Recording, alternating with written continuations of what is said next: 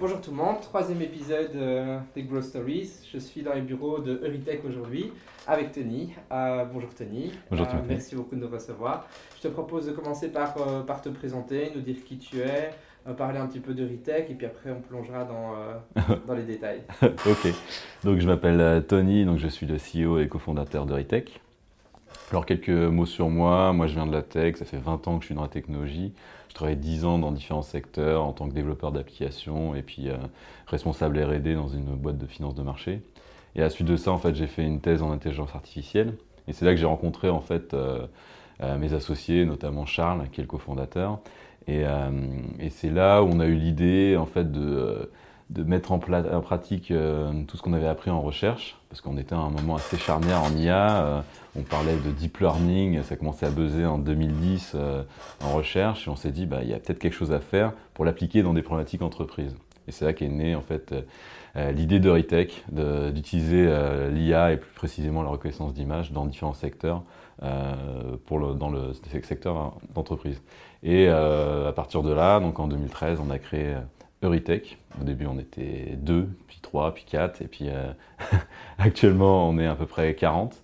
Et euh, actuellement, ce qu'on fait, c'est on aide les marques de luxe et de mode à prédire les tendances consommateurs euh, en utilisant les images des réseaux sociaux. Et on travaille, on collabore avec différentes entreprises comme Louis Vuitton, Dior et d'autres marques dans le secteur sportswear ou fashion. D'accord. Et juste pour que je comprenne bien, donc en 2013, tu décides de fonder une boîte. Comment ça s'est passé? Tu avais juste fini ta thèse et tu étais sur le marché ou euh, exactement. En fait, euh, moi j'ai fini ma thèse début 2013. Euh, mon associé Charles n'est pas encore fini, il était en pleine rédaction, c'était une période assez intense. Et on s'est dit, ouais, on va, on va profiter de, ce moment-là pour, euh, pour euh, monter une société. Moi je connaissais pas du tout ce sujet-là parce que je venais à la fois du. J'étais salarié avant dans l'entreprise et, euh, et chercheur, donc très très loin du, du monde de l'entreprise. Et en fait, euh, j'ai commencé à faire les démarches administratives qui sont finalement assez simples et euh, on a pas mal d'aides en fait, euh, notamment de Pôle Emploi bah, qui finance un peu. on peut passer notre rémunération en tant que créateur d'entreprise. Donc on a passé toute cette, toute cette phase-là justement à faire cette partie administrative assez simple et on était pas mal aidés. Euh, Charles m'a rejoint un peu plus tard, une fois qu'il a fini sa thèse. Euh, deux, trois jours après sa, sa thèse, on, on- on enchaînait et puis on a décidé tout de suite en fait de comprendre les problématiques euh, des entreprises et d'aller euh, au contact des, des sociétés euh, pour comprendre leurs enjeux avec la technologie qu'on commençait à développer. Quoi. Mais on n'avait pas encore d'idée au départ de exactement comment on a utilisé la technologie qu'on avait, euh, qu'on avait étudiée en fait en, en recherche. Mais on s'est dit, on va aller voir les entreprises, on va comprendre leurs enjeux et on va voir là où il y a le plus de valeur ajoutée dans ce qu'on avait comme techno. Quoi. D'accord, donc euh, en 2013, quand tu fondes la boîte, tu avais déjà un produit qui euh, te permettait de faire des analyses ou Non, en fait, on avait des compétences à l'informatique, des compétences en technologie et euh, des contacts de- dans différentes sociétés, parce que j'avais justement j'avais travaillé avant faire ma, ma thèse, et euh, on a été directement euh, au contact de ces entreprises-là, notamment, voilà, on a travaillé avec, tout début avec Se Loger par exemple, euh, très loin de ce qu'on fait actuellement, où on leur a dit, bah écoutez, nous on, peut vous aider sur des sujets data. à l'époque on parlait de big data, un mot qui veut tout et rien dire, mais bon, euh, on l'utilisait parce que c'était le seul mot qui, qui parlait. L'IA et le machine learning étaient assez, euh, en 2013 étaient peu à la mode encore. Et on allait voir les entreprises en disant, bah voilà, nous on a, une- on a, on a des compétences, quelles sont vos problématiques avec vos data? On peut vous montrer deux, trois idées et puis échanger pour voir euh, si, euh, grâce à ce qu'on a comme euh, expertise et techno, on peut faire quelque chose d'intéressant. Et donc tu étais en mode service à ce moment-là? Mode service, on a, quand on est arrivé en 2013, on, a, on était vraiment, euh, on avait mis oui, quelques, voilà, nos, quelques euh, investissements, mais très très limités, quelques milliers d'euros pour euh, monter la société, et avec comme objectif de dire, ok, on va être, on, on- on va trouver des prestations de services pour s'autofinancer au départ, parce que lever des fonds quand on n'a pas d'idée précise de ce qu'on veut développer, c'est un petit peu compliqué. Donc c'était plutôt une phase de- d'exploration, de, recherche, où euh, on va euh, étudier, euh, interviewer les personnes et leur- les entreprises et, et voir quels sont les enjeux. Donc ouais, autofinancement et rapidement on a trouvé en fait des sociétés qui étaient intéressées pour bah, itérer, échanger sur, sur des problématiques data. Quoi. D'accord. Donc, Et qui était le commercial du coup C'était moi le, le, le plus commercial de la vente, ce qui n'était pas très très difficile parce que voilà, on est les associés, on est, on est que tech et issu de la recherche au départ.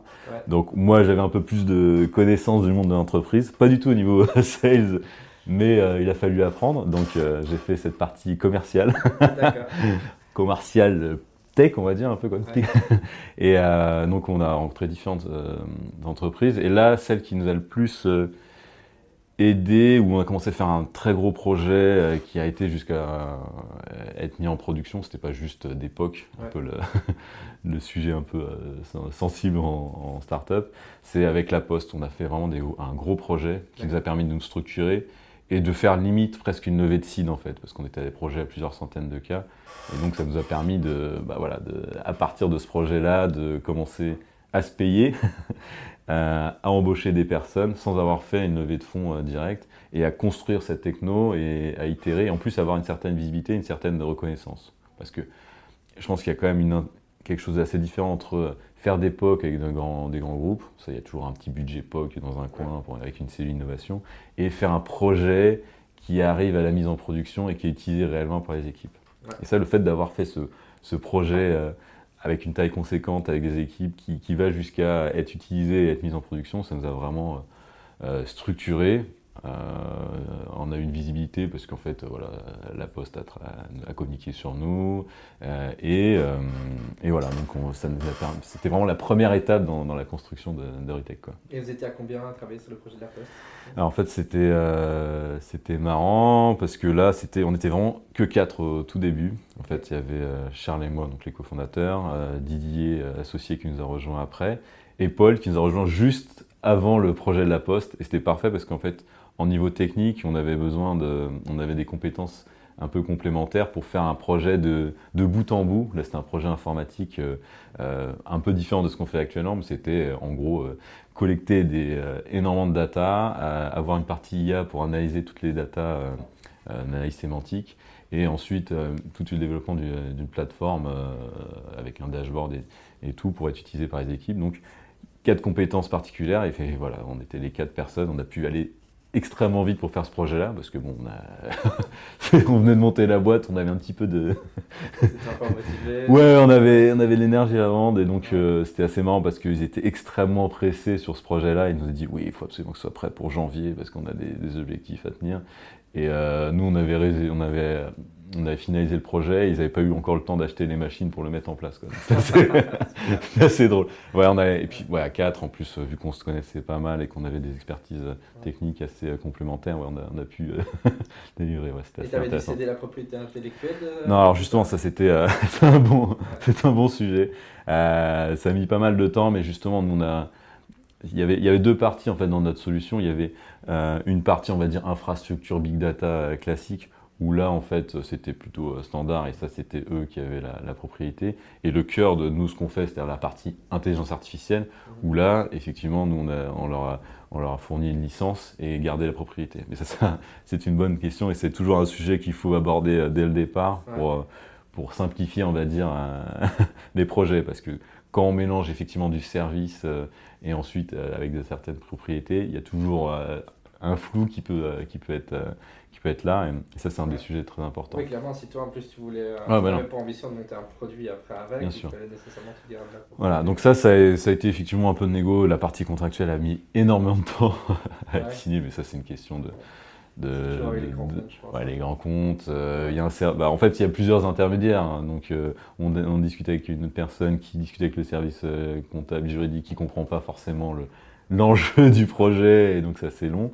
Mais non, nous, on a réussi à, faire bien ça et à séparer bien les deux. Et en plus, justement, à partir de ce projet, on va dire, qui était que la prestation de service, on a réussi ensuite à faire un, modèle récurrent et donc avoir un abonnement sur notre, notre brique, effectivement, IA. Et euh, pendant euh, les trois années d'après, on a eu effectivement du récurrent. La, de la licence. Et, ça, c'est quand même plutôt pas mal.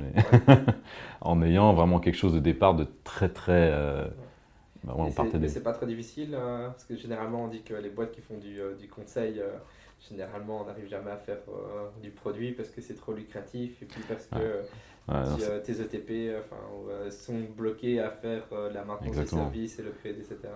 Bah, ça, c'est un vrai sujet. Nous, en fait, on a vraiment voulu faire du service au départ parce qu'on n'avait pas une idée exactement précise de la façon dont on allait utiliser nos techno. On a... Et c'est vrai qu'il y, y, a tout un, un, challenge, surtout quand on est effectivement dans la partie informatique, en plus quand on a une compétence intelligence artificielle, c'est qu'on peut répondre à toutes les problématiques que les, euh, entreprises nous adressent. Donc euh, voilà, on, était, on a travaillé dans le secteur financier, ils nous disaient tiens, est-ce que vous pouvez faire, faire, tel projet? On se disait bah oui, on peut techniquement. Après, on voyait une boîte dans l'agriculture, ils nous disaient ah, est-ce que vous pouvez faire ça? Oui. Alors c'est bien parce qu'effectivement, comme tu dis, euh, on, a du, on a beaucoup d'entrées d'agents facilement et, et beaucoup de projets qui arrivent. Mais ensuite, après, c'est une question de choix. C'est nous, notre choix dès le départ, ça a été de se dire oui, on veut créer une société euh, qui crée un soft et euh, avec un soft qui n'est pas dépendant de notre compétence en tant que tel, mais qui a à la fin euh, sa propre autonomie. Et au final, si nous, on, limite, on, sort du projet, le produit existe. C'est quand même créer quelque chose qui a une certaine autonomie. Ça, c'est notre objectif. Après, il y a des boîtes qui, qui fonctionnent parfaitement et extrêmement bien en, mode SS2I. Et donc, c'est tout. Et tout l'enjeu, c'est comment on passe de de cette prestation de service à, un soft euh, dédié où on fait plus cette part de prestation qui est lucrative mais qui construit. Quoi. Et en fait, nous, on a, fait, on a pris un peu de temps pour bien découvrir en fait, les différents secteurs et, et de manière pragmatique étudier euh, les différents euh, secteurs où on pouvait intervenir. Donc, comme je disais, la finance, dans l'agriculture. À chaque fois, on apportait quelque chose, mais la valeur ajoutée n'était pas assez importante pour justifier euh, de se focaliser à 100% sur ce, ces secteurs-là pour, et comment pour cette recherche pendant ces, euh, ces années? C'était quelque chose qui s'est fait euh, au compte-goutte et de manière pragmatique ou tu avais vraiment dit ok on va essayer de, mesurer, quantifier d'une manière ou d'une autre Alors c'était, on a essayé de mettre en quelques process à ce niveau-là. Après, c'était plus pragmatique, mais ce qui est intéressant, c'est qu'on était sur des sujets qui intéressaient tout le monde. Donc, on a pu rencontrer énormément de personnes à différents niveaux de hiérarchiques pour euh, tester les enjeux et pour, euh, et pour évaluer s'il y avait une appétence. Quoi. Et donc, ce qui est intéressant aussi, c'est de voir euh, les enjeux avec des, des, personnes du secteur, mais aussi assez tôt, même quand on n'était pas en recherche de levée de fonds, de discuter avec des investisseurs pour se dire, bah voilà, nous on est en recherche, on n'est pas du tout en train de lever des fonds, on est en train de voir par rapport à ce qu'on construit comme technologie, là où ça a le plus de valeur. Et nous, on testait avec euh, voilà, une poule de personnes en, disant bah, voilà, qu'est-ce que vous pensez de ça? Est-ce que vous pensez qu'il y a cette valeur? Et chaque fois qu'on testait sur certains sujets, on, voilà, on voyait, on qu'il y avait un intérêt, mais on ne voyait pas le truc qui disait ah ouais, c'est, vous devrez continuer à fond. Donc c'est vraiment une démarche un peu itérative, on a exploré, qui, euh, était importante dans l'état où était euh, l'IA quand on a commencé en 2013 c'était pas encore un, sujet super mature, c'est-à-dire qu'on parlait énormément de big data, pas encore beaucoup d'ailleurs d'IA, et surtout pas de, directement de mise en application dans un secteur précis. Donc c'était pour ça qu'il y avait une phase un peu de, de découverte. Et, euh, et, voilà, donc c'est pour ça que nous on a mis, euh, on a mis un peu moins de deux ans, trois ans, enfin deux ans et demi, trois ans à, à découvrir en fait là où on avait plus de valeur. Et euh, c'est un peu de manière, euh, de manière fortuite qu'on s'est rendu compte qu'il y avait une appétence énorme dans le secteur luxe, mode, euh, luxe, mode beauté. Quoi. Et c'était à quel moment ça Tu t'en es rendu compte? C'était alors c'était fin 2015, vraiment assez de manière, de manière assez fortuite où en fait il y avait énormément de d'événements qui étaient essayés d'être organisés entre grands groupes et startups. C'était un peu le truc à la mode, on fait des hackathons, donc on en a fait pas mal.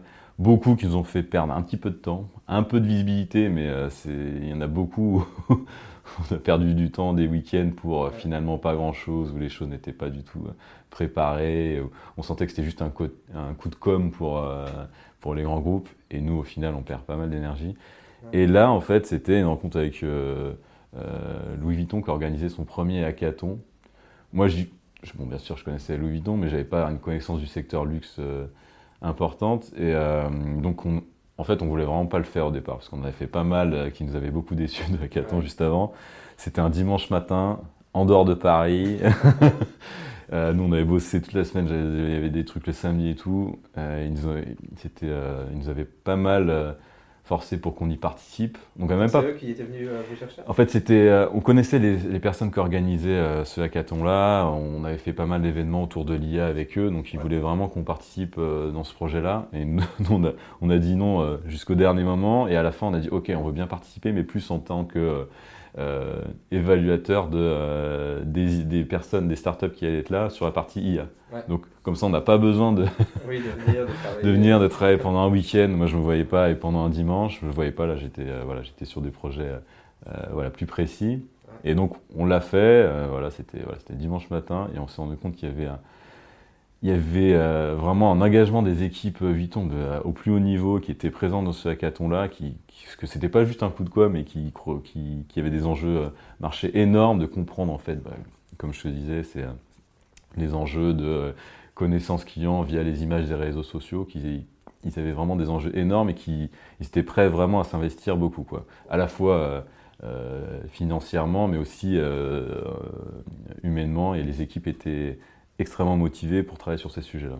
Donc là, on a, vraiment creusé dans ce secteur-là et on a rencontré énormément de personnes. Ça, c'est un peu le, euh, top quand on est justement sur ces sujets IA, c'est que tout le monde veut nous rencontrer. Il ah faut, aussi, faut aussi justement arriver à doser parce qu'on perd pas mal de temps à, expliquer ce qu'on fait. Donc, mais c'est pas mal dans les échanges qu'on est en train de chercher le marché. Et on après avoir échangé avec énormément de personnes à différents niveaux euh, hiérarchiques en, en, discutant aussi avec les investisseurs, avec pas mal de personnes en fait dans, dans, ce scope-là. On s'est rendu compte qu'il y avait vraiment un, enjeu énorme à se focaliser euh, dedans et qu'on pouvait vraiment euh, apporter euh, de quelque chose de, on va dire un terme startup, de disruptif. et, c'est là qu'on s'est dit, ok, go maintenant, toute la technologie qu'on a développée d'analyse textuelle, d'analyse d'image, on va vraiment se focaliser. Parce qu'un peu l'enjeu de toute startup, c'est rester focus, focus, focus, et d'arriver. Euh, et ça, c'est vrai que je ne le comprenais pas au tout début quand j'ai créé ma, euh, boîte. On disait, ouais, il faut vraiment que tu te focalises sur un sujet bien précis. Il faut, voilà, faut que, que, tu, euh, que tu développes de plus en plus spécifiquement quelque chose. Et ensuite, tu vois aussi. Au départ, on a tendance à vouloir adresser tout parce qu'on dit ah bah oui mais là je peux gagner 10 000 euros, 5 000 euros. Ouais mais à la fin tu fais pas grand chose. Donc une fois qu'on avait décidé ok maintenant on a le secteur, on a un petit peu les idées de ouais on va essayer d'aider à prédire les tendances consommateurs produits. On avait quelque chose, on s'est dit il faut plus maintenant passer trop de temps à être un peu à la recherche de prestations de services euh, euh, parce que ok à court terme c'est bien, ça, ça, nous paye à court terme mais à long terme on construit rien. Donc faut, faut, faut, y aller de manière un petit peu euh, radicale. Et c'est là où on s'est dit, bah, on avait déjà pas mal de contacts avec des investisseurs qui, nous avaient contactés, hein, c'était pas nous qui étions proactivement dessus. Euh, on, va chercher un investisseur parce que maintenant on sait exactement, enfin on sait quel produit on veut euh, construire. On a déjà en plus le, Louis Vuitton comme client avec un gros projet. Un Donc là, tu les avais déjà eu, ouais. déjà trouvé un... ouais, suite à en fait au, pro, suite au, au hackathon. Euh, moi, je, me suis dit, bon, là, on donne tout pour l'avoir sur un projet qui était un peu connexe à ce qu'on voulait faire, mais pour pouvoir discuter, échanger avec eux, et, euh, et puis, euh, voilà, mettre le pied à l'étrier. Donc, un projet qui n'était pas un POC, mais vraiment un projet qui était déjà décidé sur, pour eux, qui était un peu un projet, on va dire, big data, de centralisation des data, mais ce qui nous permettait d'avoir accès très régulièrement aux équipes et d'échanger énormément sur pour aider à co-construire en fait euh, notre solution. Quoi. Et je pense que ça, c'est un, un, sujet qui est super intéressant quand on travaille avec, euh, euh, sur des projets plutôt grands groupes, c'est d'arriver à trouver un partenaire avec qui on peut échanger très régulièrement pour construire la solution qui répond à leurs attentes. Et pas arriver à quelque chose qui, on pense, va être parfait et qu'on construit pendant deux ans et puis on se rend compte qu'il y a quelques ajustements à faire. Donc dès le départ, voilà, on a construit avec eux pour comprendre leurs enjeux. Parce que nous, on savait très bien comment faire techniquement les choses, mais ensuite, il faut le traduire en euh, euh, besoin métier, en cas d'utilisation, et transformer notre techno en solution directement utilisable. Et qu'est-ce qui t'a convaincu que le travail que tu faisais avec eux pouvait, euh, tu serais capable de l'abstraire suffisamment que pour enlever le contexte particulier de, de, Louis Vuitton et de pouvoir hmm. le, revendre en solution à d'autres? Ouais, bah, là, ce qui était important, c'est effectivement pas discuter seulement avec Louis Vuitton, parce que sinon tu, on répond à des problématiques potentiellement que avec Louis Vuitton, mais c'est aussi en même temps avoir d'autres échanges avec euh, des acteurs luxe, mais aussi mode, avec différents niveaux hiérarchiques, parce que si on, ça permet d'avoir une vision un peu plus globale. Et c'est ça qui nous a convaincus. Et aussi de discuter avec voilà, des gens qui sont un peu extérieurs, extérieurs au, au, marché, mais qui ont un peu une vision un peu globale. Je pense que c'est ça qui est intéressant. Et c'est une fois qu'on a commencé à, avoir ce projet avec Louis Vuitton, de montrer qu'on était capable bah, de d'être euh, voilà on était avant de lever des fonds on était on était rentable parce qu'on avait on faisait des prestations de services voilà donc et vous étiez combien c'était là juste avant je pense qu'on était entré un peu entre une dizaine de personnes quoi. Ah déjà une dizaine de personnes. Ouais mais qu'on avait voilà autofinancé donc avec euh, les projets euh, comme j'ai la Poste Vuitton et puis d'autres projets connexes alors du coup tu avais déjà des bureaux vous étiez déjà au même endroit ou alors juste avant là on était encore on était un peu moins 10 on était encore chez moi donc c'était un petit peu ah ouais c'était un petit peu, voilà, c'était le début, un peu serré. Et, euh, et c'est pour ça. Donc là, on a, on a, décidé, on avait pas mal de contacts avec des investisseurs, on a décidé de lever des fonds. Et c'est toujours plus, euh, plus euh, confortable de, lever des fonds quand, au final, on n'a pas directement besoin d'argent. Nous, on était rentable, on avait une équipe constituée vraiment assez pointue niveau tech.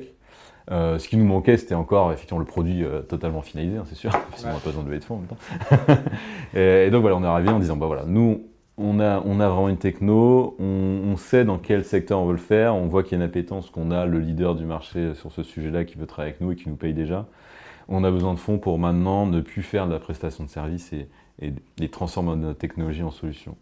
Et c'est pour ça qu'on a, voilà, on a levé des fonds et aussi, euh, c'était bah, principalement pour recruter des personnes, et des recruter des personnes qui étaient un peu euh, différentes de, notre ADN de départ, qui étaient euh, recherche et euh, très pointu tech, mais avec des personnes qui sont plus niveau produit, métier, et qui nous aident à, traduire cette techno en solution. Parce que c'est assez complexe, surtout au départ, de, quand, quand, tu viens vraiment de la tech, pas du tout niveau produit, moi c'était pas quelque chose que, c'est pas mon domaine d'expertise, c'est bah, de transformer voilà, cette techno en, un produit. Et de plus parler de techno d'IA, ce qui est compliqué quand tu viens de là, tu as envie de dire regarde mon truc, il reconnaît tout, il a une super performance, voilà, précision, voilà. On parlait plus de c'était comment voilà, toute cette technologie peut être un, quelque chose qui, euh, Voilà, qui est un produit, c'est-à-dire que qui, toute cette techno en tant que telle aide à, un produit. Et à la fin, on parle plus du tout de techno. Donc c'est ce switch-là euh, qui était très important pour nous qui est un, qui un gros challenge au départ et qu'on a réussi à faire grâce à, justement, à la levée et aux personnes, enfin c'est pas juste l'argent, mais c'est aux personnes qu'on a pu recruter grâce à cette levée-là. Et voilà, cette levée avec... ça, c'est en 2017 et tu levais euh, 1 million, c'est ça? Voilà, 1 million, 1 million 100 auprès de Serena, tout début 2017. Euh, donc voilà. C'est juste Serena?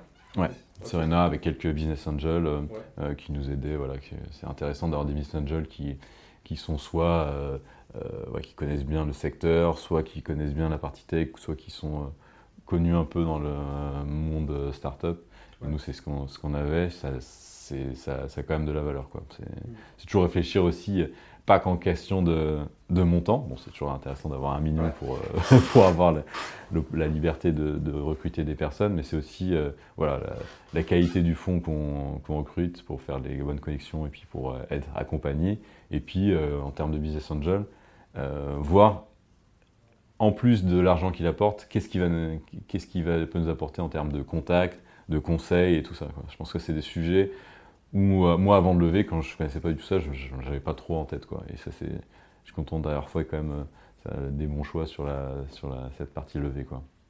Et qu'est-ce qu'on t'a demandé de, de, structurer, d'organiser pour, pour, ce, pour ce seed Non, mais ce qui est intéressant, c'est bah, toujours avant de faire cette levée, c'est ce process de, bah, de, faire un deck. Et donc, c'est vrai que c'est quelque chose de. Moi qui n'avais pas créé une société avant, quelque chose d'assez. Euh, d'assez marrant, et, mais d'assez euh, constructif, parce qu'on vous demande aussi euh, bah, de faire un BP à 3 ans, alors que voilà, c'est des choses qui évoluent très vite. Et on se rend compte que, effectivement, ce qu'on ne va pas évaluer, c'est est-ce que dans 3 ans, tu seras exactement précis dans ce que tu veux faire, mais plutôt la, la cohérence dans, dans, ce que tu es en train de construire et euh, de voir si les grandes lignes que, que, tu mets sont logiques et qu'il y, a, y a quelque chose qui, euh, qui, se construit et quelque chose qui, euh, voilà, qui, a, du sens. Quoi. Et c'est vrai que de faire cette démarche-là, même si on se dit, ouais, mais dans trois ans, je sais pas du tout ce que. Surtout en seed, après en série c'est un peu différent, mais surtout en seed, quand, comme nous, on avait une tech, on avait une idée de produit, mais on savait vraiment pas exactement euh, voilà, le business model, on ne savait pas du tout combien on avait pricé ce, ce, soft, on avait, même si on avait des idées, c'était assez loin de ce qui allait être réellement à la fin. Faire cette démarche de, euh, de se dire voilà, comment on sera dans un an, dans deux ans, dans trois ans, et ben, mine de rien, ça, change un peu la, le mindset, surtout quand on vient en plus de la prestation de service, ça nous, ça nous oblige à, à penser différemment et à mettre en place deux, trois petites briques qui vont nous aider à, au fur et à mesure, à, itérativement, à, avoir quelque chose qui, qui, a, du sens. Quoi. Et puis euh, ensuite, une fois que voilà, le fait de bah, justement de pitcher aussi avec différents invests, on se rend compte aussi de, de la cohérence de, la de, de, notre euh, projet et euh, les questions qui, qui viennent des invests nous permettent aussi de, de rajuster et d'adapter en fait notre, notre, projet pour se rendre compte que ah bah tiens c'est vrai que cette partie-là on n'avait pas forcément pensé. Effectivement penser aussi ok, on veut lever un, million, ok, mais pourquoi? Exactement, qu'est-ce qu'on va en faire de ce million? Parce que c'est un peu une question qui arrive souvent. On se dit, bah, super, j'ai un million, mais euh, à quoi je, quoi je euh, à quoi, à quoi je, à quoi je m'en sers? Ok, c'est pour embaucher des personnes, ça c'est un peu, un peu logique, mais euh, voilà, pourquoi j'embauche cette personne-là maintenant? Qu'est-ce qu'elle va permettre de, de, développer? Effectivement, pas, pas cramer tout d'un coup, mais ne pas être non plus trop conservateur, parce que euh, le but de la levée, c'est de pouvoir accélérer, de pouvoir euh, faire plus rapidement euh, ce qu'on doit faire pour justement prendre le marché, parce que si on attend trois ans avant de dépenser l'argent, bah, il y a quelqu'un qui, qui, serait arrivé, ou alors il n'y a pas de marché. Là, dans ce cas-là, il vaut, mieux attendre très longtemps et puis garder ça. Mais c'est ça, c'est tout on change vraiment de mindset, surtout quand on vient de la prestation de service, c'est que maintenant on se met dans un, dans un cadre où euh, il faut euh, voilà, avoir euh, une vision un peu plus, plus long terme et mettre en place des process. Et les process, aussi avoir des, mettre en place des reporting. Bah, ça, c'est une fois qu'on a fait cette, levée, c'est se dire, voilà, maintenant, comment, mois par mois, on arrive à avoir des outils qui permettent de monitorer. Je ne cache pas qu'au tout début, nos outils de monitoring étaient à améliorer. Quoi. Monitorer quoi comme, comme après, c'était surtout à la métriques de. Euh, nous, au début, on avait, on avait vu que le produit, on l'a vendu pas tout de suite, on avait, on euh, des clients, mais pas directement sur le produit qu'on voulait faire. C'était aussi bah, monitorer déjà bah, l'aspect financier, monitorer euh, différents éléments sur la construction du produit, monitorer tout ce qui ressemble à la fin à un vrai board deck qui permet d'avoir toutes les infos. Et il y a tout aussi un enjeu de ok, c'est facile de faire un deck de 500 pages, mais comment on synthétise l'information pour qu'au final euh, apparaissent les éléments importants, quoi. C'est-à-dire que, bah, dire, bah, qu'est-ce qui s'est, euh, les, les, euh, les, tops de, du mois, qu'est-ce qui s'est vraiment très bien passé, qu'est-ce qui est comme problème, ça c'est toujours important de ne pas cacher les problèmes, parce que de toute façon ça arrivera à un moment, donc c'est important de, de, dire voilà, les, voilà où on en est exactement. Et je pense que c'est ça qu'un attend un investisseur, c'est que qui sache exactement ce qui se passe, d'avoir une synthèse de ça pour anticiper et pouvoir aider aussi. Quoi. Donc c'est vraiment arriver à avoir une vision synthétique et, et pour que l'investisseur se rende bien compte que bah, y a, on a la main sur ce qui se passe. Quoi. On, contrôle, on a les éléments qui nous permettent de, contrôler et euh, au fur et à mesure, euh, euh, on voit la progression. Quoi. Donc c'est ça qui est, important d'arriver à, synthétiser toute cette information. Et ensuite, les dix premières personnes que tu avais, principalement, c'était que des profils tech. Hein, que... Et c'est quoi les premiers profils que tu as recrutés du coup? Alors, premier profil, bah, ça c'était assez marrant, c'était un, bon timing, c'est vraiment le lendemain de la levée. on a pu, enfin, en fait, on a commencé le recrutement juste avant, mais le lendemain de la levée, on a pu recruter justement Charlotte sur la partie euh, un peu un, profil hybride. Alors, elle était historiquement euh, recrutée pour être product euh, marketing manager. On savait pas trop ce que ça voulait dire d'ailleurs. Mais en gros, elle avait un profil hybride de vision produit, vision métier, vision market, enfin tout ce que nous on connaissait pas trop. Vu que moi j'avais la vision tech, moi je pouvais te détailler exactement, oui, la partie infra, la partie IA, la partie tout ça, ça c'était très clair, mais la vision qu'est-ce que c'est le, produit, le produit, le product market, voilà, ça c'était un peu flou. Donc cette personne-là qui nous a vraiment aidé euh, à, justement à faire, euh, à capitaliser sur tout ce qu'on construisait euh, en niveau tech et à le traduire à des, personnes métiers. Elle, elle avait fait un projet justement plus du côté business, un peu dans le même secteur, secteur luxe mode. Donc c'était vraiment une très bonne complémentarité. Ouais, une belle rencontre. Voilà, une belle rencontre et ce qui nous a permis vraiment de faire ce, ce chemin-là et de- d'arriver à parler à des gens euh, moins tech. Parce que moi, je me rendais compte que quand tu viens vraiment d'un d'un milieu très euh, tech, très recherche, moi, quand je m'adressais à des, euh, à des directeurs marketing ou à des gens très loin de la tech, même des gens tech dans les boîtes luxe mode, en fait, on se comprenait moyennement, quoi. Ouais. Euh, les débuts, il y avait quelques adaptations à faire dans le discours, dans la façon de présenter les choses et tout ça. Donc le fait d'a- d'avoir quelqu'un euh, qui nous fasse euh, le lien, et ça nous a permis d'adapter notre discours et justement de, de plus arriver avec le, le, le- le côté tech. Quoi.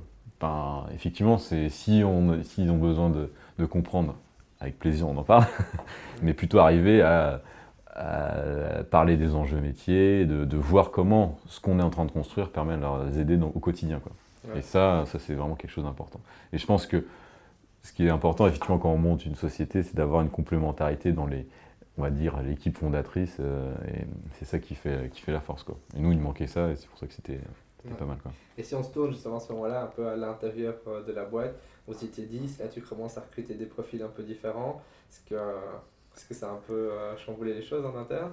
Ouais, alors ce qui- c'est ce qui est, ouais, c'était euh, parce que effectivement, quand on est un petit peu tous du même, euh, alors moi j'avais travaillé avant, mais quand on est un peu tous du même euh, écosystème, voilà, on fait des blagues qui, qui parlent que à des gens très très chez recherche, donc tu t'arrives de là. euh, Je sais que Charlotte, elle nous a dit euh, après coup, c'était un peu un peu particulier. Bon, donc ça, a changé un petit peu, mais ce qui est important aussi, c'est quand même garder une certaine ADN et de garder une certaine cohérence. Donc même si des gens viennent d'horizons très différents, en fait, euh, il y a quelque chose qui se passe et les gens se, se retrouvent bien et chacun euh, trouve sa place. Mais on a gardé ouais, ce côté, euh, ouais, bon, euh, côté un peu tech, black geek, même, et on les explique aux autres. Quoi.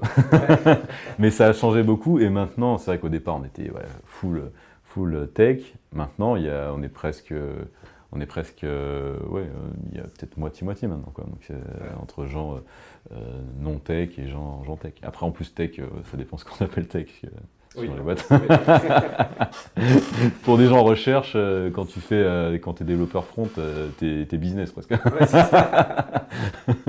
voilà, on a, voilà, quelques petites anecdotes comme ça où tu vois, Ouais. voilà, business, c'est marketing, produit, tout ça, c'est pour eux.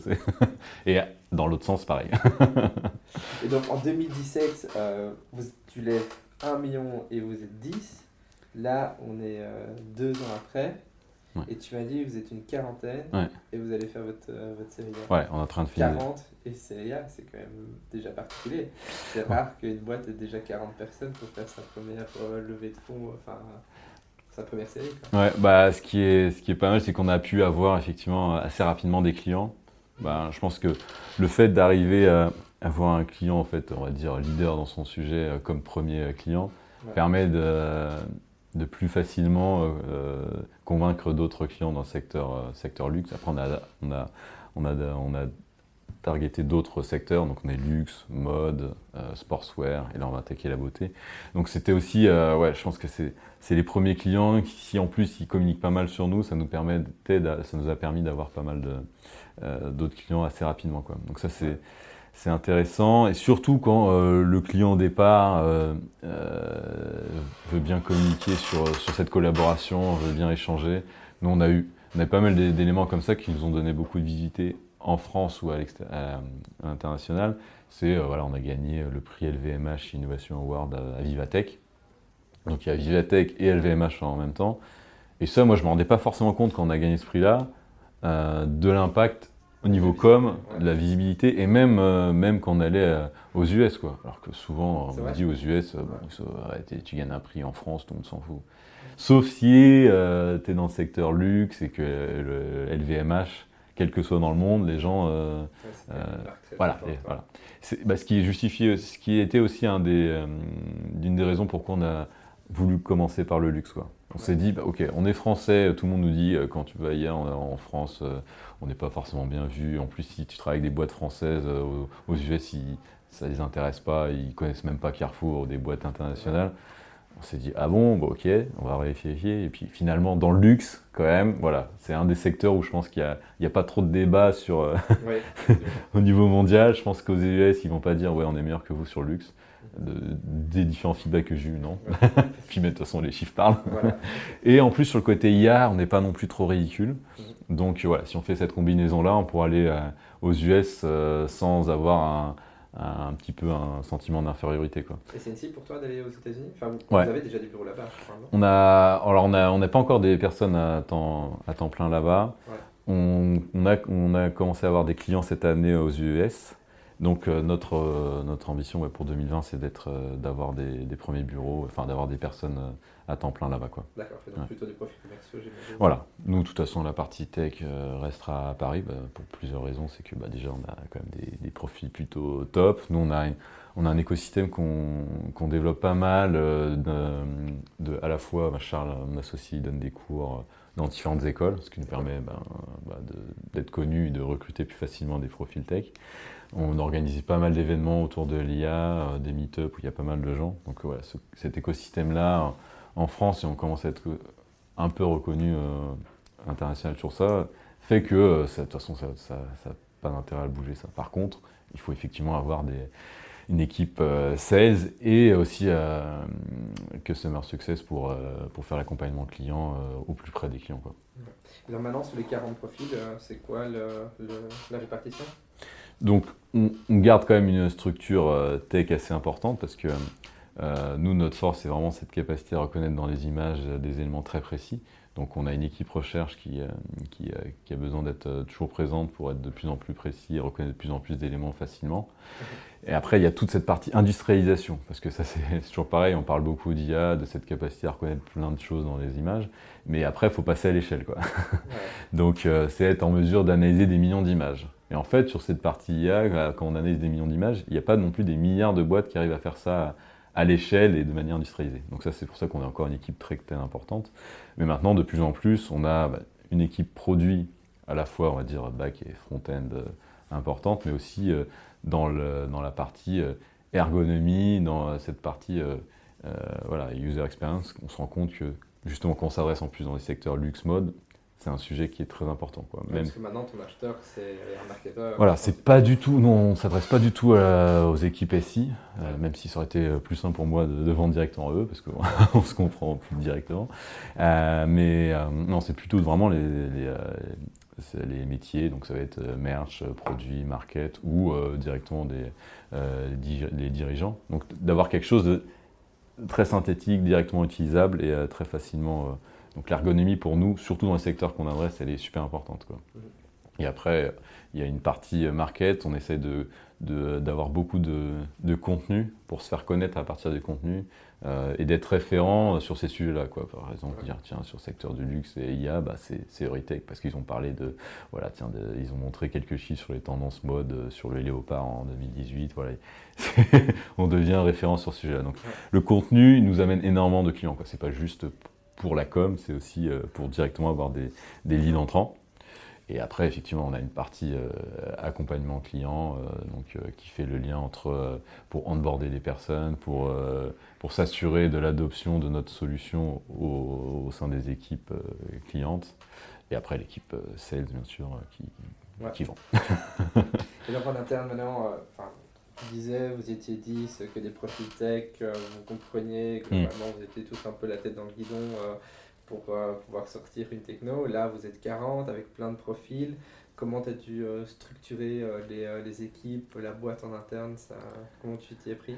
Ouais, c'est sûr qu'il y, a eu pas mal de changements quand on faisait le projet, comme je disais, à la Poste, on était quatre sur la même table, où où il y avait moyennement de process, mais ça marchait euh, super rapidement parce qu'à 4, euh, bah voilà, on peut interagir vite, et, euh, mais on est quand même limité au bout d'un moment.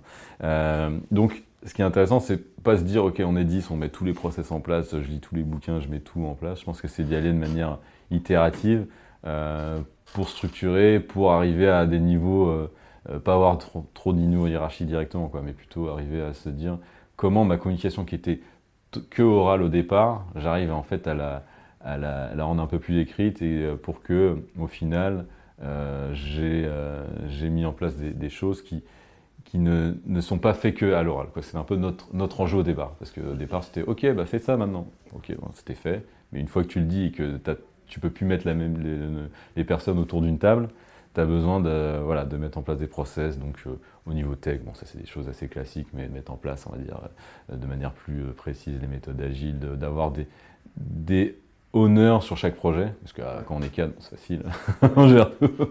Mais que plus, plus les, les, équipes grossissent, plus on arrive à avoir une autonomie, enfin, plus c'est important que chacun ait une certaine autonomie sur un projet et qu'on parle que, effectivement, des points des points euh, à discuter euh, pendant les réunions. Quoi. Donc structurer les réunions, ne pas déclencher une réunion toutes les, toutes les heures, parce qu'effectivement, si plus on est nombreux, plus si tu fais une réunion avec 20 personnes, ça devient compliqué. Donc, ça, coûte cher aussi. ça coûte cher si tu fais une réunion déjà. Voilà, donc c'est comment mettre en place des rituels, mais pas de manière radicale, parce que si on veut mettre en place des process euh, d'une boîte, je sais pas, genre euh, euh, d'un grand groupe dans une petite structure, ça n'a pas de sens. Mhm. Donc c'est arriver à trouver le bon compromis de, ok, voilà ces méthodes-là, d'être agile sur les méthodes type agile, pour les mettre de petit, de petit à petit. Quoi. Mais effectivement, chaque étape nécessite effectivement des, des, des, rituels différents. Quoi. Et ça a été quoi les premiers rituels que tu as mis en place? Tu t'en souviens?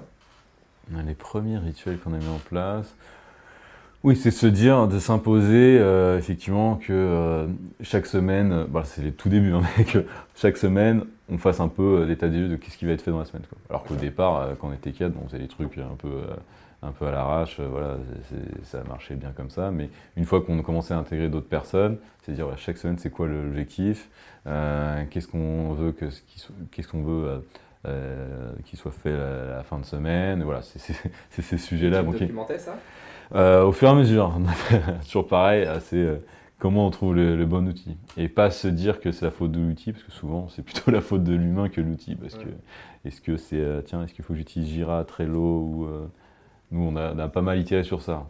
alors qu'on se rend compte que c'est rarement une question d'outil, mais plus de, euh, d'affinité, mais plus aussi de, euh, de, rigueur dans le fait de faire ces rituels, de faire et de remplir ces éléments-là pour se dire voilà qu'est-ce que je dois faire cette semaine? Parce que sinon, quel que soit l'outil, tu peux utiliser même Excel, je pense que ça pourrait marcher. Bon, peut-être pas si tu es 200 personnes, mais au final, c'est c'est pas l'outil en tant que tel, c'est plus euh, voilà avoir une certaine rigueur pour se dire voilà mon projet il est décrit là de manière assez précise pour que quelqu'un n'ait pas besoin de demander à chaque, euh, toutes les deux heures ce qui, ce qui doit être fait. Quoi. Et ça, c'est un, des gros enjeux qui a été Et pour nous. C'est quoi ta stack d'outils actuellement? Alors, ce qu'on utilise, nous, pour la gestion, alors, il y a la partie produit qui est sur Jira, sur la partie tech. On utilise beaucoup euh, Trello pour en fait un peu le, on va dire le, plan global, euh, pour avoir la vision à, trois mois et on met les étapes un peu macro à ce niveau-là. Donc, c'est un peu ta roadmap ouais. Trello? Ouais, Trello, on a la roadmap. Et euh, voilà, c'est sur les choses macro. Sur la partie produit, euh, c'est sur Jira. Et donc Jira, là, c'est purement le backlog. Voilà, c'est backlog et c'est vraiment les, les, features assez précises pour, ouais. Euh, pour, la, pour la partie front-back, pour qu'ils sachent exactement. Donc beaucoup Trello. Après, en outil de com, communication, bien sûr Slack à fond. Où là, je pense que c'est important aussi de, de bien, bien contrôler parce qu'il ne faut pas qu'il y ait que Slack soit un outil de notification et pas de euh, stockage d'informations importantes. c'est important parce que c'est. Euh, hein. Voilà, et se dire Ah ouais, non, mais je t'ai mis euh, l'info il y a Slack il y a trois jours. Ouais, mais c'est invisible.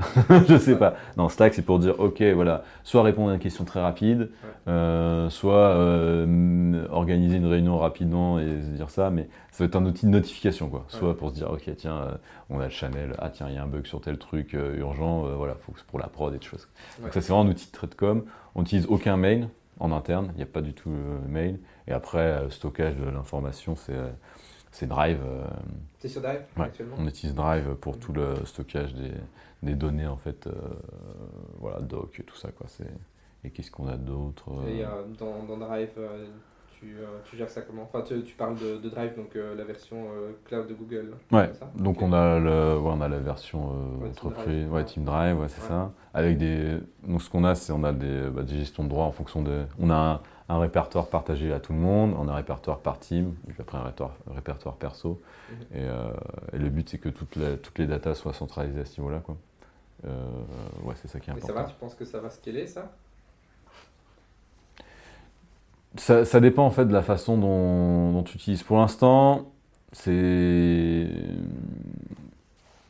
ça peut être amélioré parce qu'on n'a pas la, la- la structure. Qui, enfin, la, il faut que chacun soit rigoureux. Et je pense que suivant les équipes, c'est pas tout le temps le cas. Quoi. Après, on se rend compte qu'il y a quand même pas mal de, de choses où pour retrouver l'information, c'est pas forcément bien mis euh, en place. Et que je pense qu'à ce niveau-là, il y a pas mal de choses qui peuvent être améliorées. Quoi. Là, ça a été fait un peu de manière organique. On a stocké là-dedans. Euh, mais c'est quelque chose qui, qui, qui est peut-être voué à, à évoluer avec le temps. Quoi. Et Surtout avec. Tu vas retrouver quoi Les, euh, les, euh, les documents pour l'équipe Customer Success, le matériel marketing, j'imagine. Ouais. La société de job desk, HR et Ouais. autres. Ouais. Alors vraiment, il y a, pour l'instant, il y a vraiment tout. Il y a tout, avec pas mal de choses qui peuvent être améliorées en termes de, de, de structure, d'organisation, pour rechercher l'information. Pour l'instant, je trouve que ça, ça répond un peu à nos attentes, mais c'est pas encore assez euh, bien structuré. Ouais, et je pense que justement, avec la phase qu'on va avoir et le fait qu'on sera sur différents, euh, différents sites. différents sites, euh, Et que ça- tout le monde ne se connaîtra pas. Parce que voilà, c'est ça. La particularité, c'est que vous êtes déjà 40. 40, c'est déjà un peu la, la limite où tu dis que tu n'as pas un lien direct. Voilà. euh, et, euh, Voilà, il y a certaines personnes les qui gens- connaissent pas tous les prénoms de la boîte. Je, Ouais, je c'est ça. donnerai pas de nom. Non, je comprends. Même nous, chez, chez Liam, dans une phase, on a, on a beaucoup recruté. Et a un moment, je n'arrivais pas à suivre. Ah ouais, c'est certain. Et alors, j'imagine bien qu'au-delà de ça, euh, Bien sûr. la, la, la complexité des systèmes, des logiques d'arborescence par folder sous folder, c'est que tu dois savoir où est l'information pour arriver à la trouver. Exactement. Et donc ça, c'est un, des sujets. Et je pense que, notamment vu, via la levée qu'on va faire et le fait qu'on soit, c'est là où on va potentiellement euh, réfléchir à d'autres solutions. ouais. Et c'est qui qui porte généralement chez vous euh, les, les décisions qui sont euh, d'organisation interne Alors, euh, pour l'instant, on fait ça avec euh, Charles. Après, justement, il y a euh, peut-être d'autres personnes qui vont, qui vont nous aider là sur la partie euh, Et. Charles, il a pris quelle casquette? Dans, euh, Alors, lui, Charles, il est vraiment en charge de la partie euh, recherche et, euh, et CTO. Ok, donc pure CTO, toi CEO. Ouais. Donc euh, j'imagine qu'il y a un profil euh, operations qui va. euh, Voilà, alors là c'est aussi la partie, bah, ce qu'on n'avait pas encore en interne, c'est un profil euh, même déjà euh, DAF, euh, CFO là, qui va arriver. Ouais. Euh, donc il va essayer aider un peu dans cette partie structuration. Quoi. Ok, donc c'est euh, le, le DAF qui va prendre en charge euh, l'organisation interne. Voilà. Bon là c'est vu qu'on a, on a dit oui à une personne hier, donc, c'est- D'accord, ouais, c'est vrai. donc là c'est pas encore, Ouais. c'est vraiment juste hier, c'est vrai. Je te propose d'attendre avant de diffuser la vidéo. Voilà. Ça. Voilà c'est ça. Est pas encore au courant. Mais ouais, c'est, je pense que sur ces sujets-là, justement, euh, nous, c'est pas, que ce soit Charles ou moi, c'est pas notre expertise euh, d'être euh, ouais, sur cette partie euh, organisation interne. Donc voilà, c'est, c'est quelqu'un qui va pouvoir nous aider. ouais. Ouais. Et donc, euh, 40 personnes, ça implique un peu d'avoir des process, de s'organiser, de se dire bon, attends, ce serait peut-être bien que vous spécialisez, que tu fasses que du marketing Mm. et que tu touches plus euh, à la vente, etc. Comment ça s'est passé chez vous, euh, ce passage d'avoir euh, des profils généralistes et tout sur tout, et qui maintenant, il faut essayer de, Ouais. de, de les verticaliser? Bah, c'est toujours un sujet quand quelqu'un est arrivé et qu'elle a un peu un scope très large et Ouais. que quelqu'un d'autre arrive, bah, il y a, voilà, faut, faut, faut arriver à bien faire comprendre à la personne que bah, c'est c'est dans la logique des choses que d'embaucher des personnes plus spécialisées dans un domaine pour, pour se focaliser sur, euh, pour euh, se spécialiser sur un autre et que, euh, et que ça, fait partie effectivement de la, de la logique des choses. Quoi. Mais il y a effectivement potentiellement certaines, certains sujets à, à anticiper sur ça. C'est bien expliquer à la personne, ok, pour l'instant je t'ai embauché, tu étais un peu couteau suisse sur tous ces sujets-là. Toi, peut-être que ta valeur ajoutée, elle est plus sur euh, ce point-là. Donc, on va recruter quelqu'un sur, euh, sur euh, ce domaine précis de, je sais pas moi, je sais pas, product marketing ou je sais pas quoi. Voilà. Et parce que toi, comme ça, tu auras plus de temps pour développer cette partie-là. Mais c'est vrai que, voilà, faut, faut l'anticiper ça parce que c'est logique. On a, la personne a l'impression qu'on lui enlève une partie de son job. Alors que c'est plutôt euh, bah, la, la boîte grossit et qu'il y, aura- y a besoin de quelqu'un de plus précis, euh, euh, de plus spécialisé sur ça pour que toi, soit tu, tu couvres l'ensemble des sujets et que tu euh, diriges plusieurs personnes euh, qui sont sur la partie opérationnelle, ou soit tu te focalises à fond sur ça. Et ça, c'est c'est pas forcément évident parce que nous, en tant que, que fondateur de boîte, bah, c'est un peu ce qu'on a fait dès le départ. C'est-à-dire qu'au départ, on moi j'étais à la fois sales, sales comme, tous les sujets, couteau suisse, et à chaque fois j'essaie de recruter des personnes meilleures que moi sur chacun des sujets. Et il faut arriver, à, pour les personnes qui sont arrivées au début, à leur expliquer ça. Soit que tu vas être responsable de plusieurs personnes qui vont être plus précis, ou soit tu vas te focaliser sur un domaine opérationnel où tu auras plus de temps d'être sur ça, mais pas à moitié sur plein de projets.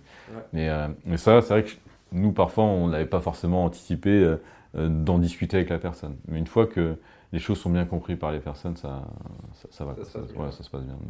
Et qu'est-ce qu'on te demande aujourd'hui de, formaliser, structurer pour la préparation de ta série A?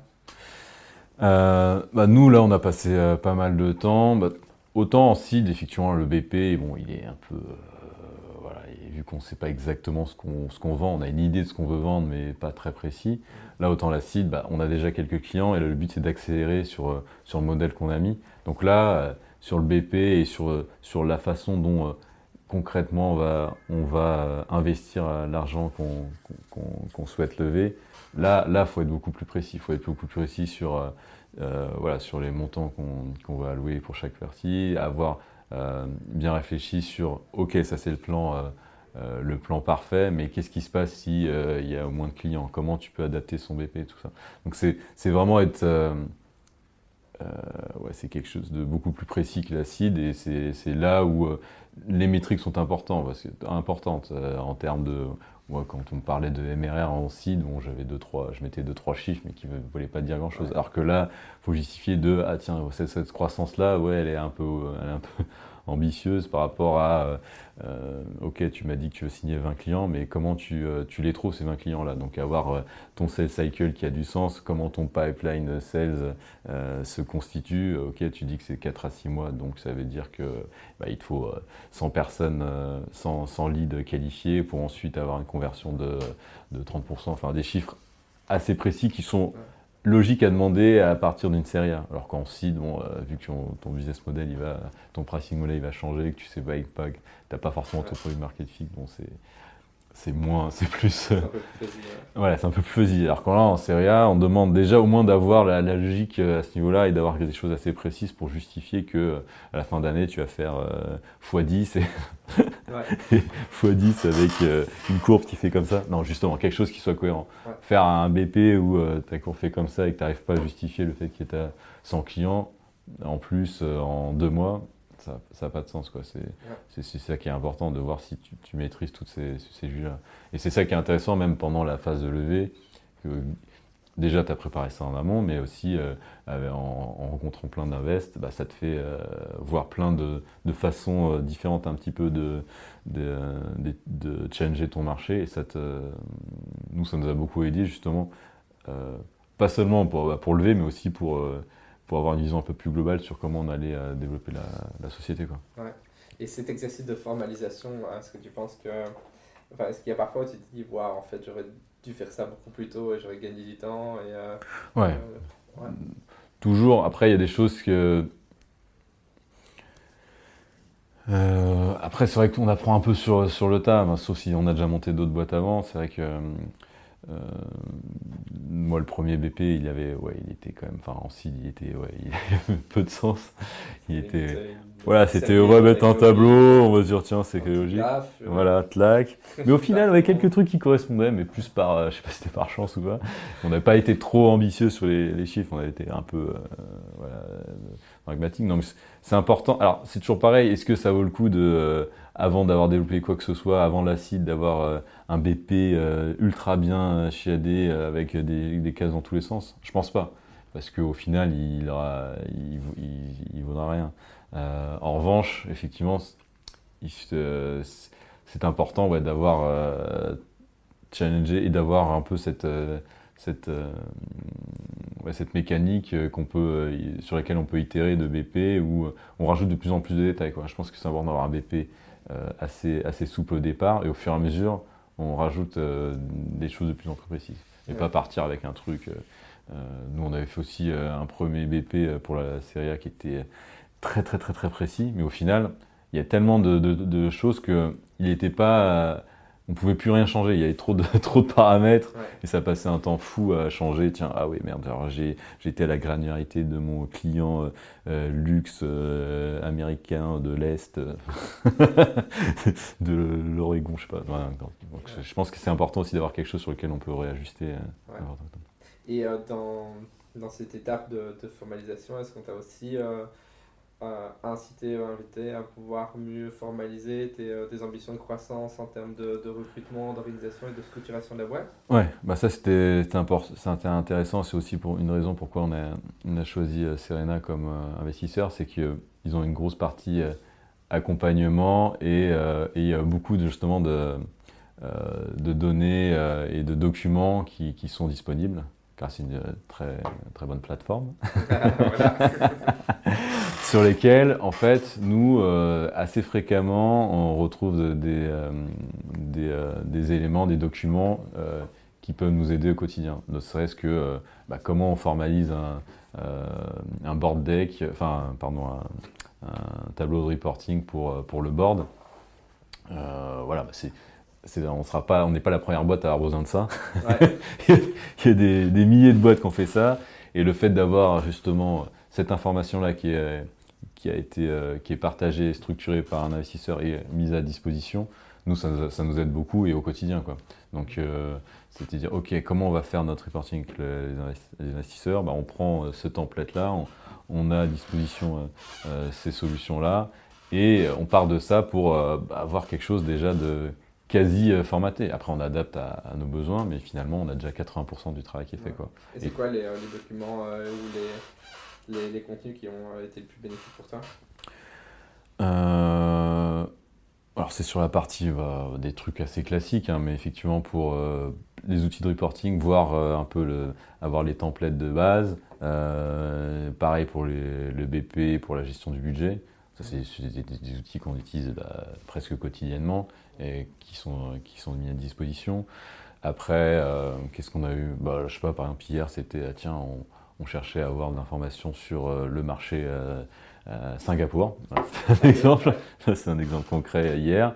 Bah voilà, on a été sur la, sur la plateforme et on a pu récupérer justement des data, des, un, un document sur ce sujet-là parce que c'est partagé par l'ensemble des, des startups du portefeuille sur une plateforme commune. Quoi. Et Ouais. ça, ça a pas mal de valeur parce qu'au final, bien sûr, on est sur des sujets très différents en startup, mais on a toutes les mêmes, toujours les mêmes problématiques. C'est euh, comment on recrute facilement, comment on, fait, comment on communique avec les investisseurs, comment on lève de l'argent, euh, euh, comment on s'installe à New York. C'est pareil, là, là, on cherchait, à- on était à New York, on- il y avait un document pour, euh, qui décrivait un petit peu toutes les étapes clés pour s'installer. Donc tous ces éléments-là, en fait, euh, voilà, 80%, euh, ou même peut-être 90, je n'ai pas de chiffre exact, mais Ouais. ils, sont, ils sont partagés par toutes les, par toutes les boîtes. Donc ça, c'est super intéressant d'avoir un, un endroit et, euh, où c'est partagé. Quoi. Et t'es passé aussi par les OKR Ouais, effectivement, ça c'est un des un sujet. Je pense sur- qu'il faut le dire hein, pour, euh, pour cette vidéo. Serena aime beaucoup les OKR. Nous aussi. Aussi, c'est- génial. Euh, on n'est pas encore parfait sur ce sujet-là, pour être tout à fait honnête. C'est extrêmement important. Mais pareil, au début, on a voulu mettre tout d'un coup, et au final, ouais, chacun avait ses objectifs, mais on ne s'était pas suivi. Là, on y va progressivement, et ça commence à prendre forme. Mais c'est amélioré. Et là, je pense et que. comment tu les formalises justement euh, C'est documenté euh, Ouais. ouais. C'est documenté, mais on- c'est pas encore parfait. C'est un des gros- C'est des trucs que tu stockes sur, euh, sur Drive. euh, Ouais, mais pour l'instant, voilà, ça c'est un, un des sujets sur lesquels euh, on doit s'atteler. On n'est on est- on pas parfait sur ça. Et pourtant, j'ai- j'ai bien conscience que c'est extrêmement important. Après, il y en a certains qui sont beaucoup plus euh, directs que d'autres. On va dire, ouais, les objectifs sales, bon, bah, voilà, c'est plus simple. Après, sur les objectifs, par exemple, euh, sur l'équipe infra, on a quelques idées, mais parfois on avait mis des objectifs qui étaient, euh, qui étaient un peu décollés de la réalité. Donc c'est là où on a deux, trois trucs à ajuster sur, certains, sur certaines équipes. Quoi. Et euh, pour les, les ressources humaines, tu as, aussi utilisé euh, des, des ressources, tu vois, pour les job descriptions, etc. Comment vous faites On a fait job desk sur euh, Doc, Ouais. Google Doc. Et euh, non, sur la partie. euh, et toutes, les, toutes nos, nos, offres, nos offres sont sur Welcome to the Jungle. Ouais. Et on a un peu un process à ce niveau-là. Mais pareil, là, on a pas mal de choses à, Mhm. à améliorer. Parce que, En fait, chaque équipe s'occupe un peu de, son process de, recrutement. donc voilà, mais on manque encore, ouais, c'est pas encore parfait sur, à ce niveau-là. Quoi. Donc bah, un outil de centralisation sur ces sujets-là, parce qu'en fait, ok, on utilise une plateforme, et Welcome to the Jungle par exemple, mais au final, quand quand on, a, on passe par des camions de recrutement, on va pas pouvoir centraliser. Sur... Ils sont pas par là. Donc on n'a rien de. On a une centralisation qui est ailleurs. On a. C'est pas. C'est pas encore un sujet. Euh, surtout que là, euh, bah, tu vas lever des fonds, voilà. j'imagine principalement pour recruter. Bien sûr. Euh, surtout des profils C, tu vas devoir avoir mal à voilà. sans doute euh, passer beaucoup de profils. ça va être voilà, et sur cette centralisation, on n'a pas, enfin en tout cas, on n'a pas encore d'outils mm-hmm. parfaits pour cette centralisation. Là. Et donc, comme tu disais, tout est. Euh, en termes de com interne, tu as uniquement Slack qui te permet de, gérer les interactions au quotidien. Tu disais, attention, c'est uniquement du, euh, notif, de, la notif euh, ou alors des échanges assez, assez brefs. Comment tu gères les, la communication un peu plus structurée ou qui a valeur à être formalisée ou pour être pérennisée? Bah Ça, pas assez bien en fait. pour être honnête. effectivement, quand il y a des documents, par exemple, je sais pas, on va dire, ok, on a mis un document euh, d'onboarding, on a mis un document pour euh, tel, euh, tel sujet, bah, effectivement, là, la notification se met sur Slack, mais au final, pour retrouver l'information, bah, voilà, on est sur, on va, après, les gens savent qu'il faut aller sur Drive, mais il n'y a, voilà, a pas quelque chose à ce niveau-là qui, qui, est mis en place, quoi. Donc ça, c'est un des sujets aussi, quoi. Pour l'instant, il y, a, un entre-deux entre effectivement cette, euh, cette, communication très, très euh, directe et euh, au quotidien et cette, l'information qui doit être pérenne, qui est structurée dans Drive, mais un petit peu, voilà, on, recherche un peu de manière, de manière voilà, avec. Pour le moment, il y a toujours moyen de trouver quelqu'un qui sait où ça se trouve. Voilà, mais voilà, c'est, un, un, là pour nous, c'est un, un point et c'est quelque chose que tu euh, es conscient et que tu, euh, tu as planifié euh, d'adresser ou, ou c'est quelque chose que tu vas laisser gérer au, fur et à mesure et quand ce sera vraiment un pain, tu l'adresseras On ne l'a pas directement planifié. En, revanche, le fait d'être en, enlevé, on veut profiter aussi de ce moment-là un peu charnière pour, pouvoir, pour mettre en place des, mmh. des process un peu plus, un peu plus organisés et ça, ça en fait partie. Quoi. Ouais. Tu penses que c'est ben, justement la, les, les, levées de fonds permettent d'accompagner ces changements? Bah, En fait, c'est aussi euh, une opportunité. C'est pas parce qu'on lève des fonds, mais c'est au final de se dire bah, tiens, nous, je sais qu'avec avec cette levée, on va, on va revoir un peu la façon dont on, on fait notre report euh, auprès des invests. Là, on va revoir la communication entre, avec les invests. Enfin, c'est un moment aussi de. Enfin, pas de remise en question, mais un petit peu de bah, d'amélioration, d'optimisation pour repartir sur de bonnes bases. Donc euh, c'est pareil en interne, euh, euh, c'est comment, on s'organise au mieux à ce niveau-là pour la structuration des données. Et notamment, vu qu'on a comme objectif justement d'aller aux US, c'est comment on s'assure l'autonomie des équipes en, France pour pouvoir développer des choses ailleurs. Et cette autonomie, elle passe par, par pas mal de, process à mettre en place et la structuration mieux de l'information pour éviter un peu les, les communications euh, orales euh, qui, qui, pour lesquelles on peut passer euh, beaucoup de temps quand c'est juste de dire ah bah tiens cette information là elle est où? Ah. ouais. c'est sûr que de t'appeler en plus avec des time zones etc c'est pas possible non, voilà, les coms les coms qu'on fait effectivement ça veut pas dire qu'il faut pas se parler mais au moins on se parle sur des sujets importants et pas de dire ah il est où ce document là ah tiens tu peux me signer non. On, est là pour discuter de sujets voilà de d'arbitrage sur certains problèmes mais voilà donc, ça, donc, ça fait partie effectivement des éléments qu'on doit mettre en place avant de dire ok les équipes sont autonomes. Quoi. Ouais.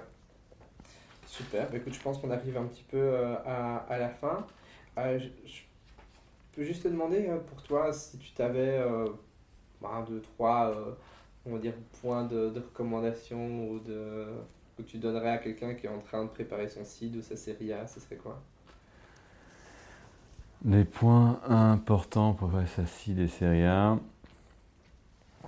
Euh, je pense que ce qui est important, le fait de préparer sa site, ça permet un peu de, se dire voilà, qu'est-ce qu'on veut faire dans 3 ans, euh, comment on se voit dans 3 à 5 ans. Et ça, ça, ça, oriente pas mal euh, déjà bah, qui on veut voir comme type d'investisseur, Parce que ça, tout, ça, change beaucoup de se dire, ok, je vais faire une petite boîte qui fait un, million ou 10 millions de CA, ou je vais être une licorne. On va pas forcément voir les mêmes personnes, on va pas forcément voir les mêmes choses. Donc ça, même se poser ces questions en, en, soi, ou c'est se dire, ok, dans trois ans, je vais faire, je vais faire un exit, euh, un exit à quelques millions, ou je veux, finalement, je vais être dans ma boîte dans 20 ans. Et ça, ça le fait de se poser ces questions dès le départ, ça, ça permet de, euh, bah, de s'adresser aux bonnes personnes, parce que les investisseurs bah, suivant notre projet, c'est pas forcément les mêmes pour lesquels on va voir, et on va pas construire notre société de la même manière. Quoi.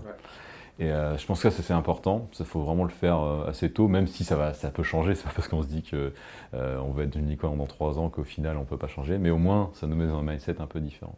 Et, et c'est important, oui, effectivement, de. Bah, voilà, suivant le projet, effectivement, les, les, investisseurs sont pas les mêmes, de, bien euh, discuter avec les investisseurs au plus tôt. C'est pas forcément quand on lève des fonds qu'on a besoin de discuter avec les investisseurs, on peut en discuter avant, tout en réfléchissant, en disant qu'on n'est pas en train de lever, mais le fait de construire une relation avec les investisseurs, parce que quand on lève des fonds en seed ou en série A, bah, les investisseurs, on va les voir quelques temps quand même. Donc euh, c'est important de, discuter avec eux, de voir si on a envie de, travailler avec eux, parce qu'on va travailler avec eux, on va se voir souvent, bah, donc voir s'il y a un, fit, si on partage quelques petites choses ensemble, et puis voir aussi, voilà, le, discuter avec les autres boîtes des fonds. Ça, c'est intéressant pour voir euh, comment ça se passe au quotidien. Est-ce que parce que suivant ce qu'on cherche, on peut avoir des, on peut chercher des investisseurs qui sont euh, euh, qui nous aident au quotidien, ou alors on peut avoir des investisseurs qui sont juste là pour fournir un chèque et puis et puis, euh, et puis laisser tranquille. Enfin voilà, suivant ce qu'on recherche, euh, il y a des investisseurs différents. Puis après, c'est intéressant, enfin important de regarder avant de lever les fonds, bien sûr, euh, dans quelles, quelles sont les clauses dans les, qui sont définies. C'est pas, il n'y a pas qu'une question de valo. Et, voilà, il y a aussi des clauses qui font que un deal est plus ou moins intéressant avec un investisseur. Si tu t'avais déjà vraiment regardé ces, ces clauses? Ouais, moi j'avais en fait j'ai eu la chance de faire un programme qui s'appelle euh, Startup Digital Programme. C'est c'est un programme qui est assez qui est gratuit et qui permet euh, qui sur lequel on échange avec d'autres startups et euh, on avait on est en contact avec des, des, avocats, des investisseurs, enfin un petit peu tout l'écosystème startup. Et on avait fait en fait c'était un, un, truc assez marrant de de simulation de, de deal de term sheet quoi. Ah ouais. ça c'était assez marrant. Donc moi j'étais content. bien sûr là tu le fais pas avec un avocat, donc bon, euh, de toute façon faire forcément avec un avocat spécialisé dans le domaine. Bon ça paraît évident, mais je leur dis, nous on le faisait en mode bon sans avocat mais plus pour le jeu quoi. Et moi j'avais négo, j'étais assez content parce que j'avais négo, je trouvais que la valeur était pas mal et tout ça. Et à la fin du, jeu il me dit bah écoute là, euh, en fait euh, je te rachète ta boîte pour un euro et je te viens. Ah merde, j'avais peut-être pas vu toutes les clauses. Donc je me suis dit, ah ouais, ok, bon, je, savais qu'il fallait un avocat, mais c'est pas juste avoir un avocat, c'est qu'il y a certaines clauses euh, qui. voilà, on peut mettre tout ce qu'on veut dans une term sheet. Après, ça. dépend à quel investisseur on, se, on discute. Bon, les investisseurs, les top invest, ne euh, vont pas faire des, des clauses un peu tordues. Exactement. Ils ont quand même une réputation, donc ça, ça, ça se pose pas. Mais voilà, c'est ce jeu-là est assez intéressant pour se rendre compte que voilà, une term sheet, c'est pas parce qu'on peut avoir une valeur de 100 millions et au final te faire virer le lendemain et puis euh, te faire acheter ta boîte pour un euro et puis voilà. voilà, donc c'est ça qui est assez intéressant à voir et, voilà tout et, et parfois c'est vrai que quand, on monte au tout début notre boîte avant qu'il y ait même une seed, euh, faut quand même réfléchir déjà même, euh, imaginons que ma boîte elle fait 100 millions dans, dans 5 ans, est-ce que les décisions que je prends là maintenant, enfin penser au worst case dès le départ quoi, pour euh, voilà pour que tout soit bien euh, prévu au niveau associé, euh, euh partage au niveau associé, que voilà que tous ces clauses là soient soient imaginées. C'est important de prévoir le, le, worst case quand tout va bien. Quoi. oui, c'est vrai que ça met toujours mal à l'aise hein, de, de rédiger un contrat. Tu dis, ouais, tiens, imagine, on s'engueule. Bah, ouais. Mais ça, c'est super non, important. Non, on s'engueulera pas. Si. Il y aura toujours un moment où il y a quelque chose. Ouais. Ou même s'ils s'engueulent pas, au moins, au moins, les choses sont claires. C'est, voilà, si on s'engueule, toi, t'as ça, t'as ça. Voilà. Et il faut, faut, le prévoir dès le départ, quand tout va bien. Parce que justement, c'est facile à gérer quand tout va bien. Imaginons qu'il y a des conflits. Bah, je pense qu'en proportion, c'est assez fréquent. Euh, bah, c'est dur quand il y a des zones de flou ou quand il y a quelque chose comme ça. Donc, prévoir le pire dès le départ, comme ça après, on n'a que du, que du positif, quoi, parce qu'on a prévu vraiment le pire, le pire. Ouais, tout à fait. Ouais, je pense que c'est vrai que c'est, c'est- Mm. c'est- c'est- ça c'est très important. Par contre, c'est vrai que je me, je, je me rends compte de- des premières conversations que le site, c'est vraiment euh, la phase où les gens prêtent pas trop attention. Ouais, ça, faut le faire. ça. C'est là où c'est le plus important parce qu'en fait ça va suivre après. Tu vas Ouais. faire un site, tu vas dire en série ah merde, faut que je vois ça. J'ai pas pensé à cette, cette proportion entre les ah, elle est pas bonne, elle est machin. Bah c'est après t'as toujours des moyens d'ajuster, mais si c'est bien fait dès le départ, c'est quand même beaucoup Ouais. plus simple quoi. Et ça même je pense que ça facilite certains certains deals. Si euh, les invests en série A ils voient qu'en seed, euh, je sais pas, t'as le, le capital est réparti avec des gens qui sont même plus là au capital, t'as fait euh, t'as fait rentrer des gens euh, qui sont plutôt relous et qui t'apportent rien. Euh, le mec, il voit une table de capi un peu bizarre, l'invest, il va se dire, oh là, pff, pas pour moi. Quoi. Ouais. Donc, euh, non, c'est important de se dire, ok, si, si cette personne-là rentre au capital, il y a une vraie raison. C'est pas juste parce qu'il m'apporte 10 000 euros, 100 000 euros. ça. Ouais. C'est, euh, voilà. Est-ce que dans 5 ans, et il va me servir et il va pas être trop chiant Enfin voilà, il y a toutes Ouais, ces ça. questions-là à se poser. Et ça, ça c'est super important. Comment tu les fais sortir Voilà, comment tu fais sortir C'est quoi leur ambition? Est-ce que son ambition c'est vraiment parce qu'il croit à fond notre projet, il veut nous aider au quotidien, ou c'est juste parce que voilà, il, euh, il, a 2-3 000 euros à mettre euh, pour se faire plaisir enfin, et voilà, parce que nous on n'a pas du tout eu le cas, donc, euh, mais il y a- c'est il y a- c'est arrivé à des boîtes où effectivement tu peux avoir un billet Sagel qui a mis euh, 3000 euros et qui te fait chier tous les jours. Quoi. Mhm. Euh, donc, clairement. et même quel que soit son ticket, il peut te, il peut te, il peut te faire chier. Donc, euh, donc euh, voilà, ça c'est important. Bon, Ouais. heureusement, on n'a pas eu ce cas-là. Mais... Non, clairement, bah, nous, moi personnellement, dans la première boîte où j'ai où j'ai travaillé, dans cette première génération d'employés, ils ont travaillé principalement avec des Friends, Fools and Family. Ouais. Au final, il y avait euh, 16 euh, personnes sur la Ouais. table.